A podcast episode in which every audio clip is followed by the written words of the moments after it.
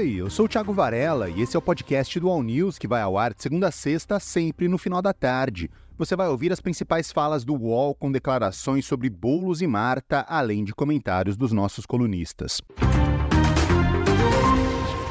No último final de semana, o Guilherme Boulos, que é pré-candidato à Prefeitura de São Paulo pelo PSOL, foi até a casa da ex-prefeita Marta Suplicy para um encontro. A Marta deve voltar ao PT e ser indicada pelo partido como vice na chapa do Bolos.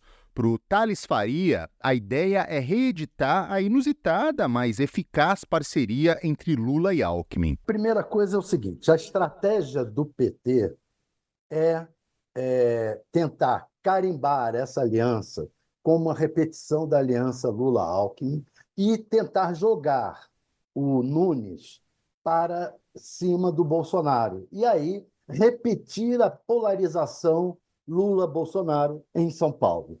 É uma estratégia que pode ser que dê certo ou não, mas não é boa para o país. Essa polarização é, Lula-Bolsonaro não é boa para o país o tempo inteiro e a, e a estratégia do PT nacionalmente é tentar forçar essa polarização. Daí é, está se falando ainda em Bolsonaro, Bolsonaro, o Lula repetir a palavra, a, a, falas sobre Bolsonaro, etc. e tal. Manter essa polarização no ar. Isso não é bom para o país. Primeira coisa. Segundo, é que essa, essa, essa aliança do Boulos com a Marta não repete a aliança é, do, do Lula com o Alckmin, na medida em que a Marta não é uma personagem é, com imagem de direita. Ela sempre teve na esquerda, no mesmo campo do Alckmin, do, do Boulos. É, o Boulos mais é, na extrema esquerda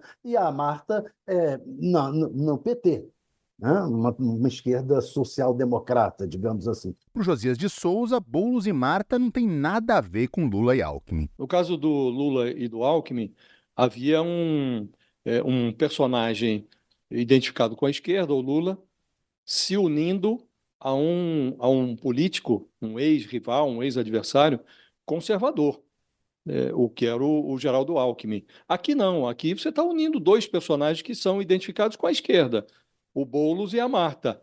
É, há o, o, o, aspecto da, da, é, da adversidade, porque a Marta deixou o PT, recebeu muito ataque não só de petistas, mas também do PSOL, o partido do Boulos, quando votou a favor do impeachment da, da Dilma Rousseff. Mas ela não é uma, uma pessoa, embora é, seja frequente às altas esferas da sociedade paulistana, ela não é vista como uma pessoa de, de conservadora, de direita, ao contrário, ela é identificada com os valores da, da esquerda. Então, não é uma comparação é, exata essa da dupla Lula-Alckmin com a dupla é, Boulos-Marta. Aqui, o, o pretexto é mais é, eleitoral do que ideológico. O Boulos ele teve uma votação muito expressiva na, na última campanha municipal, mas ele teve menos votos, embora ele tenha tido muito mais votos do que a Marta quando disputou eleições municipais, ele teve menos votos do que a Marta nas, nos bairros periféricos da capital paulista. Reinaldo Azevedo concordou e afirmou que Marta foi chamada para agregar votos das camadas mais pobres de São Paulo. Até parece que, puxa vida, o PT está fazendo acordo com uma notável reacionária, é, o, o, o PSOL, para ver se vence o bolsonarismo. Isso não é verdade. Né? É, ninguém, de resto, que fique claro. Olha só, tem uma coisa notável aí que precisa chamar atenção. Não se está buscando a Marta para ganhar votos à direita. Você reparou isso? O, Boulos, o Boulos não é um cara que atrai a direita. Mas a Marta também não. Na verdade, o que se busca com a Marta é voto de pobre. Olha que curioso. Então, nosso, nosso José Mujica, né, com seu Celtinha, né, chega lá, tem a imagem né, do, do bolo chegando à casa da Marta, o apartamento da Marta, que fica nos jardins e tal. Né? Ele chega no seu Celtinha Mas a Marta não está levando o voto de bolsonarista para a chapa. Se buscou a Marta, porque se buscou, buscou com ela voto de pobre. Isso é notável. Isso é notável. Embora a origem dela não seja essa. Mas já não era. Não era nos 30 anos que foi no PT. Não era quando se elegeu prefeita, senadora, deputada. E, no entanto, tem um histórico importante de luta em defesa dos mais pobres e de algumas causas importantes. O deputado federal Ivan Valente, do PSOL, falou sobre a provável chapa Boulos-Marta numa entrevista ao All News. Você acha que vale a pena mesmo com as contradições e as incoerências da Marta Suplicy em relação ao nosso programa, ao nosso projeto, ela ser vice do pessoal, eu acho o seguinte: nós não podemos é, é, ser contra algo que ajude, de alguma forma, a viabilizar a vitória do Boulos, tá? porque a vitória do Boulos em São Paulo ela é fundamental para a continuidade do projeto democrático no Brasil, que não é pouca coisa. Ganhar em São Paulo ainda mais com o Centrão ultra fortalecido pelo semipresidencialismo no Congresso, pelas emendas eh, de relator, pelo orçamento secreto, onde eles vão eleger milhares de prefeitos também. Então, você tem uma simbologia de ganhar na cidade de São Paulo é muito grande. Então, a Marta, no, caso da Marta Suplicy, você tem esse adendo que eu coloquei no começo, que é o seguinte: ainda assim é uma decisão do PSOL, não é do, não é do PT, não do PSOL, tá?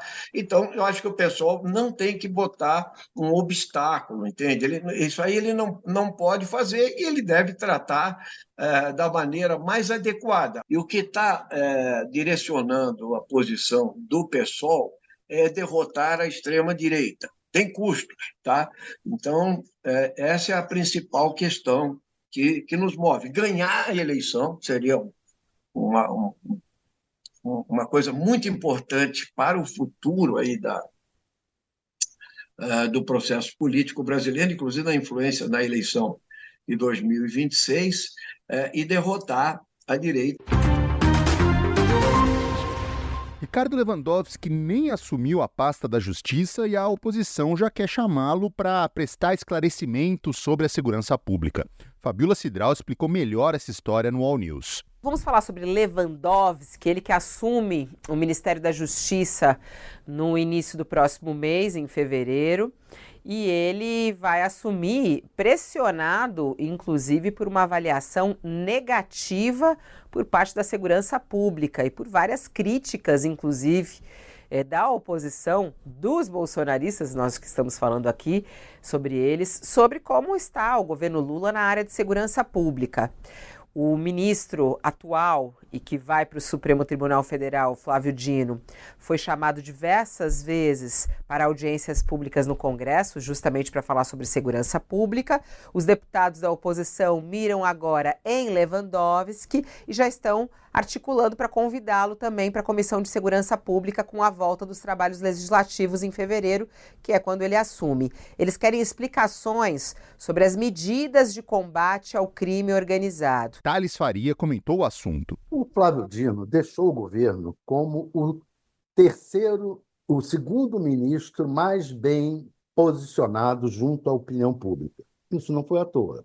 Ele fez um trabalho razoável, bem feito, foi reconhecido pela opinião pública. O primeiro é o Haddad, o segundo é o Flávio Dino e o terceiro é o, o Geraldo Alckmin, que é ministro da Indústria e Comércio e vice-presidente. Então, ele deixou o governo, tá, está deixando o governo bem colocado, vai para o Supremo bem colocado como ex-ministro. Agora, é, o chamado dele ao Congresso, ele foi chamado, acho que umas, mais de 40 vezes para ir ao Congresso, não foi várias delas, deixou vinte e tantos é, chamamentos não atendidos para ir de, depor em, em comissões do Congresso.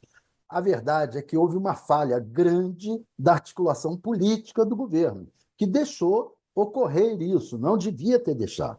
O Lewandowski não tem a desenvoltura política do Flávio Dino, nem, a, nem a, a, a, o trato, a empatia a simpatia do, do, do Flávio Dino. Então, é, é, é perigoso. Lewandowski, se for chamado várias vezes ao Congresso para depor, é perigoso. Ele pode não se sair tão bem quanto o Flávio Dino saiu. O Flávio Dino dava um show, ele pegava a oposição, dava um nó nos caras, fazia piada, dizia: Olha, o senhor, o senhor eu sou eh, da, um herói da Marvel, se o, senhor, se o senhor é da SWAT, eu sou herói da, da Marvel. E ele saía, saía batendo, não queria saber e, fazendo graça. O Lewandowski não é esse estilo. Para o Reinaldo Azevedo, não existe motivo nenhum para chamar o Lewandowski para prestar esclarecimentos. Vai convocar o Lewandowski. Aliás, eles convidaram, né? não foi uma convocação. Mas vem cá, para quê? O ministro nem assumiu. Vai prestar esclarecimento sobre o que? Ah, queremos que o senhor fale sobre os seus planos. Né? Então, evidentemente, mais uma vez, querem chamar o ministro para fazer proselitismo, que é o que restou a eles. Ainda essa semana saiu uma matéria, esse fim de semana saiu uma matéria no Globo, acho, falando que a oposição pensa como atuar porque faz muito barulho, até tem um número razoável, mas perdeu paradas importantes, e de, de verdade perdeu. Sim, o Lula teve alguns vetos derrubados, não sei o que e tal. Agora, o fato é, no essencial, a oposição foi derrotada sem proposta. Que é uma coisa que não falou, vivemos dizendo aqui. É, pensou o que para a reforma tributária? Nada. Pensou o que para o acabouço fiscal? Nada. Né? Pensou o que para as medidas para aumentar a arrecadação? Nada. Nunca pensa nada. É sempre na base do barulho. É sempre na base do alarido. Essa foi a edição de hoje do podcast do All News. Acompanhe as principais notícias no UOL e siga as duas edições diárias do All News em vídeo, às 10 da manhã e às 5 da tarde. Até mais!